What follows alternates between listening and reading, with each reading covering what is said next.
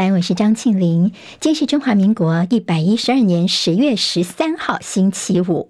好，那么今天是农历的八月二十九。我们在 YouTube 上面直播，现在六点钟就已经开始了。谢好朋友借帮庆玲分享、留言、按赞，免费订阅我们中广新闻的 YouTube 频道。非常谢谢大家帮我们冲刺一下我们的订阅数跟点阅哦。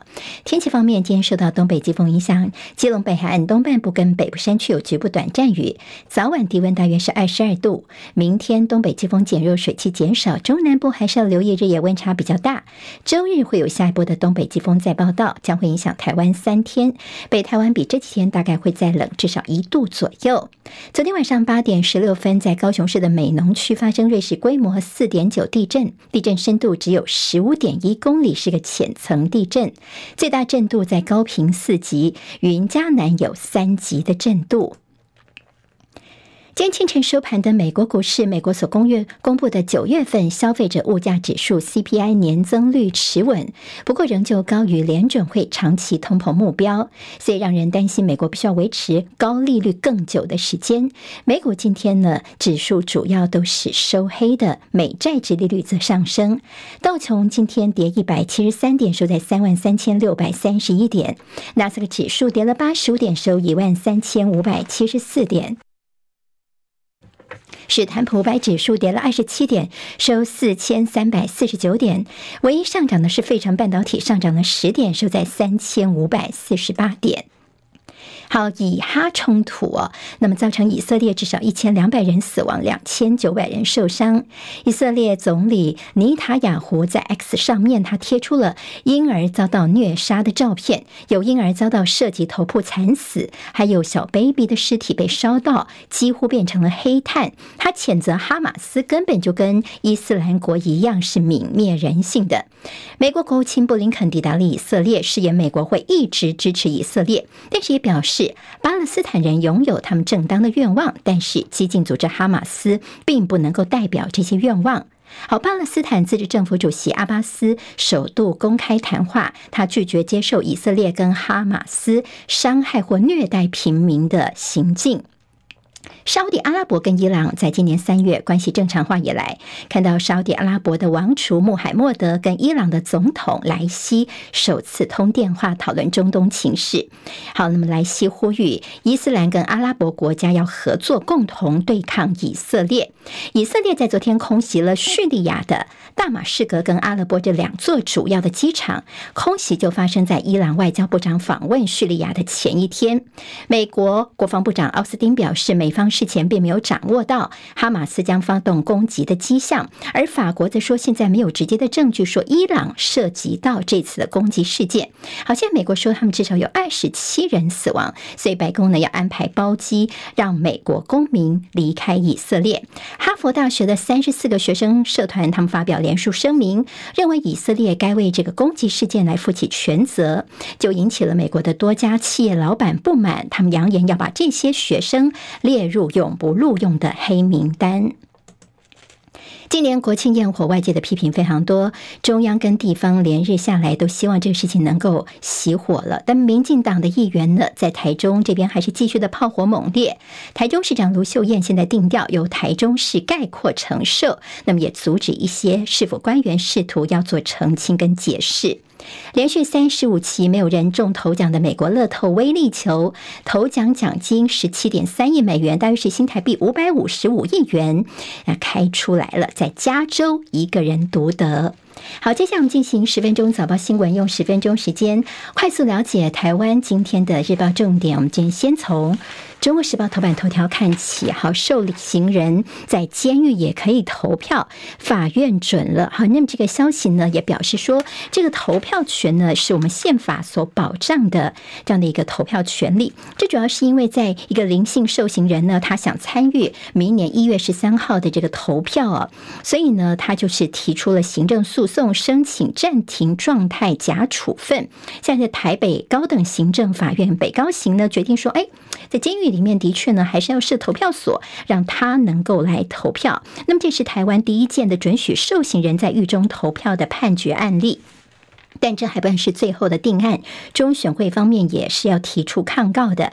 好，在监狱投票这中间涉及到很多呃问题哦，包括说呢，他们的这个户籍，以前受刑人在服刑的时候，他户籍一定要迁到监狱这边来，但是现在已经没有这么硬性规定了。也就是呢，有些人是在监狱投票的话，那么有些人是不是你必须借户收容人出来到投票所去投票？哈，这中间涉及到一些其他的问题哦。好，那么现在现在你说宪法要保障。这些包括受刑人的选举权，但是呢，在网络上面，大家引起更多讨论的是，哎，还记得吗？这前一阵子的这个疫情期间确诊的人、被隔离的人，他们是被剥夺投票权的。好，那么现在呢，这两个部分被拿出来讨论之后，就有很明显的反差感了。好，我们说投票权、人权的重要性。好，向心夫妇呢，昨天在《中国时报》头版呢，今天在呃《联合报》的内页说，共谍跟洗钱这两个部分都因为证据不足，那么向心。夫妻他们确定是无罪的，等于说也共谍洗钱案缠送了滞留台湾四年的时间了，现在他们终于可以离开台湾了，大概在下周他们就会离开台湾了。他们也以六个感谢来形容滞台将近四年的这个奇幻之旅哦。今天联合报的新闻分析说，亡国感大戏，司法迫害人权。好，那么这是一个让人觉得很不可思议，在台湾的人权跟法治都是一大污点，而现在大家呢，注定这个事情会在中华民国的司法史上记上一笔了。好，这是向心夫妇案的一个情况。好，今天在中时的头版当中提到是。大小眼吗？台积电呢，对大陆的晶片设备出口只获得美国的一年的豁免期。在美韩对话之后，还记得前几天的新闻，三星跟 SK 海力士他们在晶片设备对大陆的出口是无限期的豁免。但是呢，现在传出说我们台积电呢只能够获得一年的豁免呢。好，那么这个消息现在还没有完全定案，但是可以看得出来呢，这美国对台积电呢是管控的更加严。严格，当然也有形容说，这就是我们遭受到了二等待遇呢，还是代表说我们其实是更重要的？白宫军援打算把台湾、以色列跟乌克兰包裹处理，这是来自于白宫这边消息说，他们准备要提出一项补充的预算案，内容包含对乌克兰、以色列跟台湾的军援。那么就是希望呢，呃，这样的一个包裹法案提交给国会处理哈。为什么把台湾加入在其中？好，现在对比的是乌克兰跟以色列啊。那么主要是说呢，这白宫的盘算说，我们把台湾包裹进来，到时候呢，我们就可以争取到更多的国会议员的支持，尤其是共和党的对中的鹰派，看到有台湾在里面，那么一些预算啊等等，他们就会比较容易过关了。好，那么这个就是白宫现在在军援包裹台湾的一个盘算。好，我们今天看到自由的。头版跟《旺报》头版头条提到是我们昨天国防部的宣布，美国的 P 八 A 反潜机飞过台海，好，大陆方面也是跟监警戒。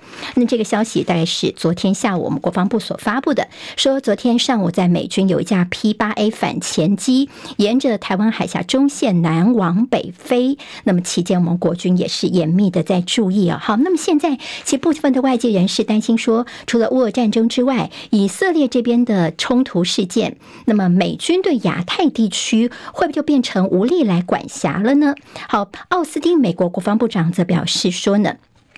美国方面是有信心来因应全球多地所发生的一些战争哦。好，那么有美国专家说，台湾的这个国造前舰海鲲号呢，可有搭载美国的这种呃重型的鱼雷，这是一项非常重视重要的功能，也让台湾有能力能够直接的威胁中共海军。好，那么这个所谓的这个重型鱼雷，就是能够把船只拦腰打断了。这以后在我们的海鲲舰上面有机会看得到。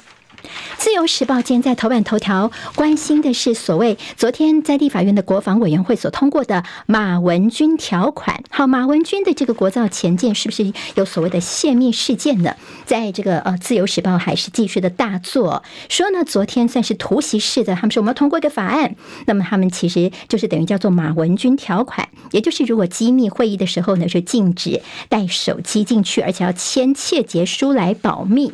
那么昨天呢，立刻就。呃，因为这个优势之下，所以就立刻通过了。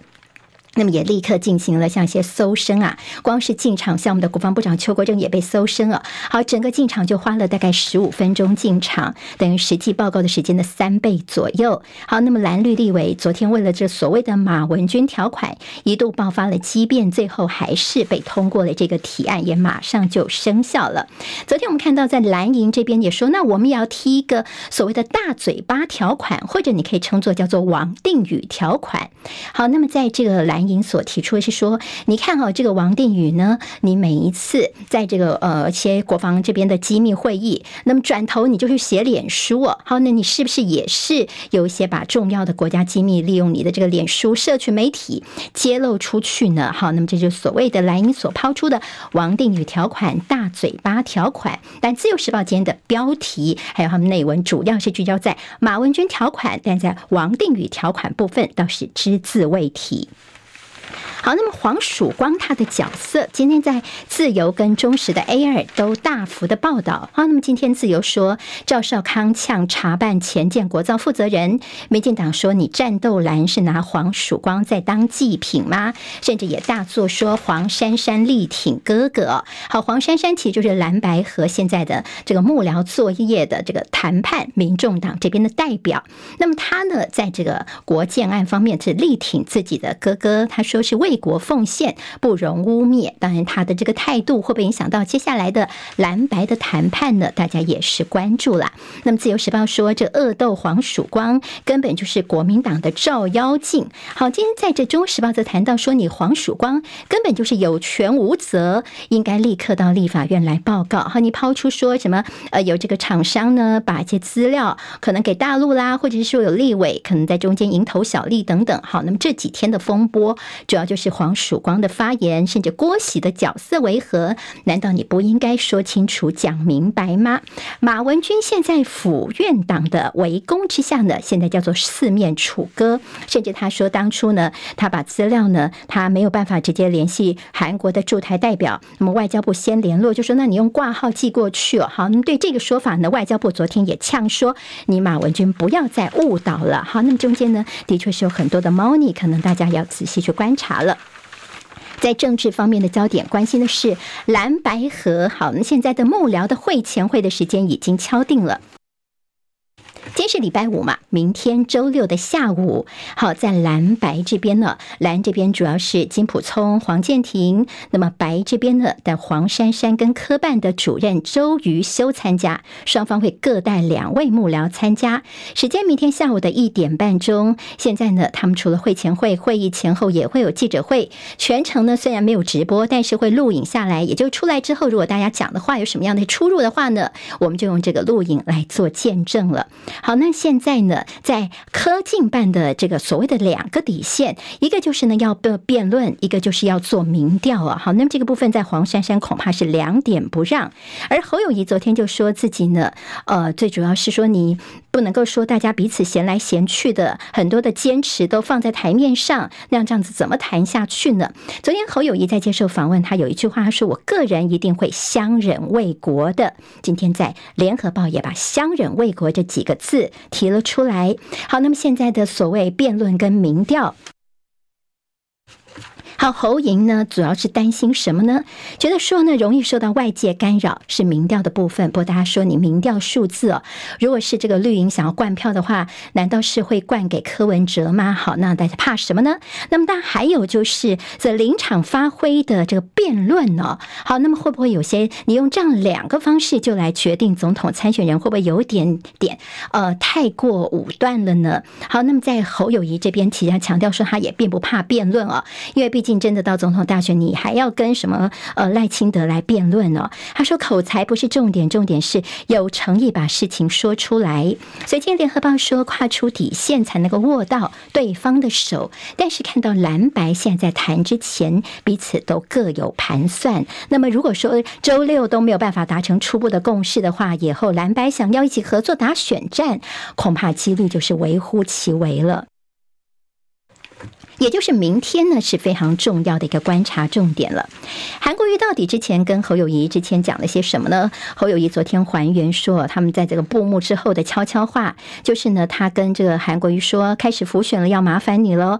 韩国瑜当场回说，没问题，一定挺你兄弟。好，倒是昨天传出朱立伦他谈话说，哎，还记得前几天我们说朱立伦他邀请韩国瑜担任国民党的副主席，昨天朱立伦。不知道是怎么回事哦，他主动的，他就说：“哎呀，这是因为哦，之前韩国瑜的朋友的建议，那么韩国瑜主动跟我提出来的。”他就说韩国瑜求官要求当副主席这个意思吗？好，那么对于朱立伦昨天为什么会说这样的话？